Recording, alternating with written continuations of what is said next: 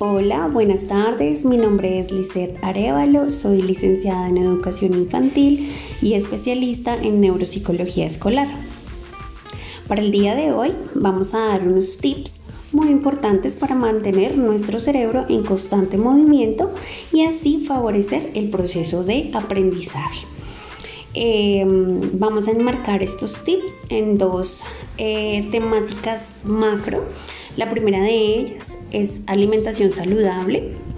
Eh, es importante consumir agua durante el día, eh, permanecer hidratados constantemente, consumir frutas durante la jornada escolar, ya que el cerebro funciona con glucosa natural. Eh, consumir pan integral, reemplazar el pan blanco por el pan integral, ya que este va a dar una mayor carga energética. El segundo aspecto macro es las estrategias. Como estrategias para mantener nuestro cerebro en movimiento tenemos el arte, ya que el arte em, mejora la atención, la memoria y a su vez esta estrategia genera conexiones emocionales como motivación también, esenciales para el funcionamiento cerebral a la hora de aprender.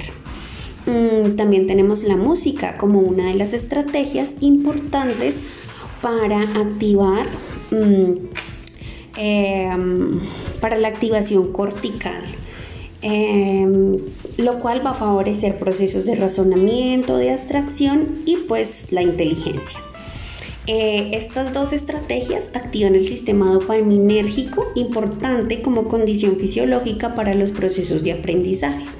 En este orden, eh, pues queremos compartir con ustedes como estos em, secretos importantes desde la neuropsicología para apoyar todos los procesos educativos, especialmente mm, pues en este tiempo de pandemia donde nuestros estudiantes permanecen bastante tiempo em, en el computador desarrollando sus procesos académicos. Entonces espero los tengan en cuenta y los desarrollen.